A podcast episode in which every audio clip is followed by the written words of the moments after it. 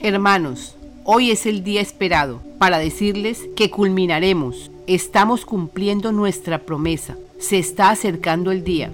Estamos motivados por la acogida tan grande que hemos tenido por los últimos avistamientos que hemos logrado en varias partes del mundo.